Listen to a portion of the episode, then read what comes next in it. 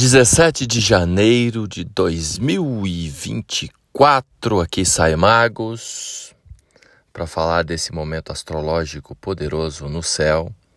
Antes, convido você a se dar conta de você, principalmente nesse momento em que a lua está em Áries.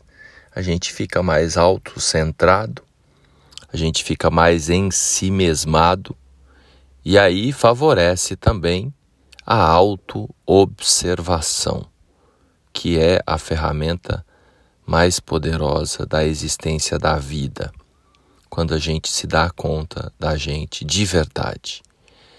E a forma mais incrível de fazer isso é se lembrar da vida que mora dentro de nós através da respiração, ou melhor, da atenção a respiração. Alguém disse: se acalma, se acalma, você está muito ansioso, respira, respira. O tempo todo nós estamos respirando.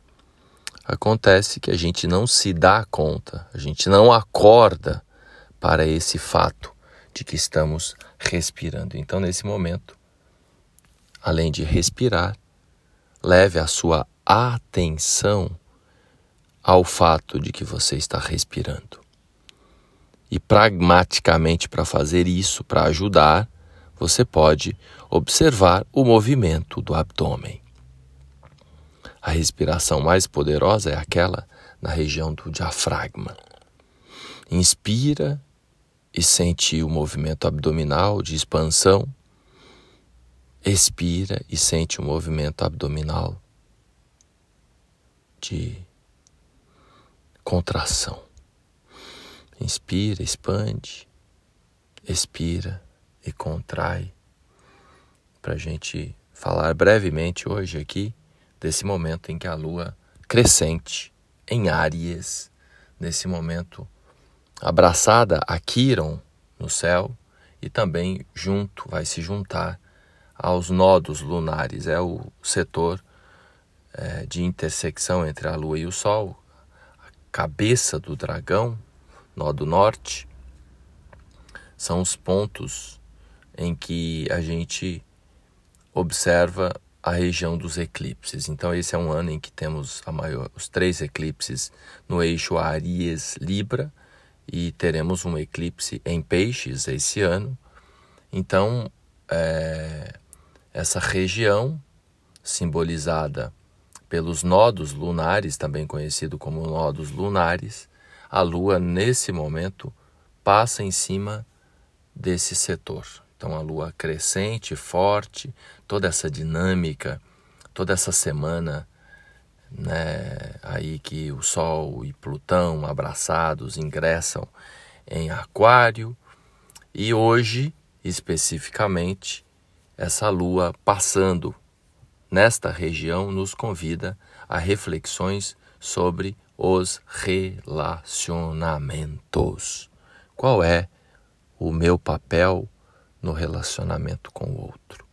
É muito fácil apontar o podre do outro ou projetar no outro aquelas sujeiras que nós temos. Todos nós somos um tanto narcisistas, então todo mundo acaba né, não gostando daquilo que não é espelho, e aí projeta ao contrário, a imagem no espelho chega ao contrário.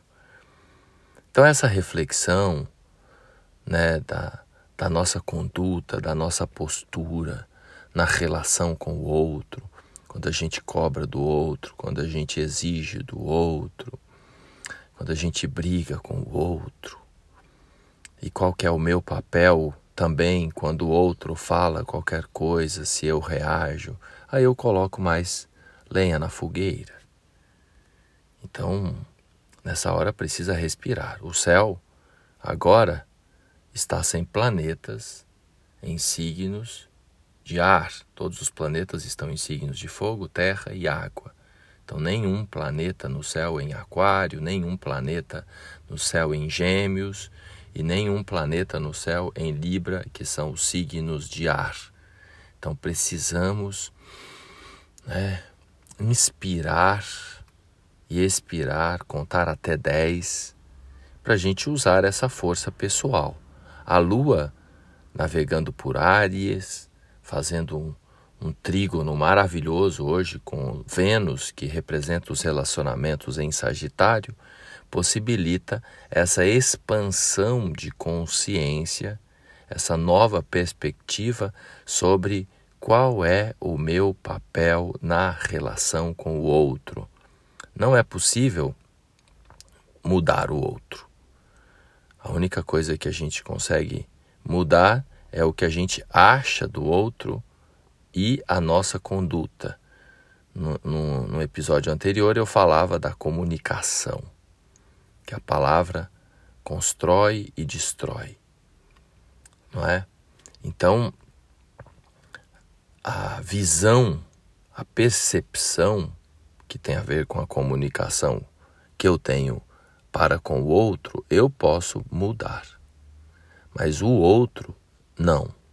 Só o outro pode realizar algum passo de transformação. Inclusive, em tempos de Sol e Plutão ingressando em Aquário, há uma rebeldia generalizada. Então, que é um dos traços do arquétipo de Aquário. Então, ao, alguém nesse momento, se você exigir que a pessoa faça muito uma coisa e cobre demais, primeiro que aquela coisa pode ser sua que você está cobrando do outro, projetando no outro, ou e ou que você gostaria, mas você não tem. Também é uma outra um outro ponto que nos incomoda.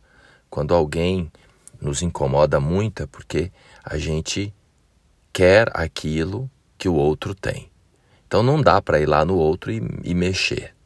Então o que a gente pode fazer é se perguntar: como que eu posso transformar, transmutar, expandir esta percepção, essa visão que eu tenho do outro?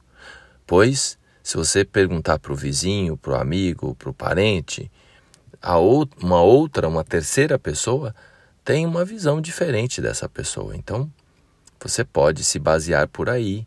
Se você mudar de lugar, mudar de posição, você vai mudar a perspectiva.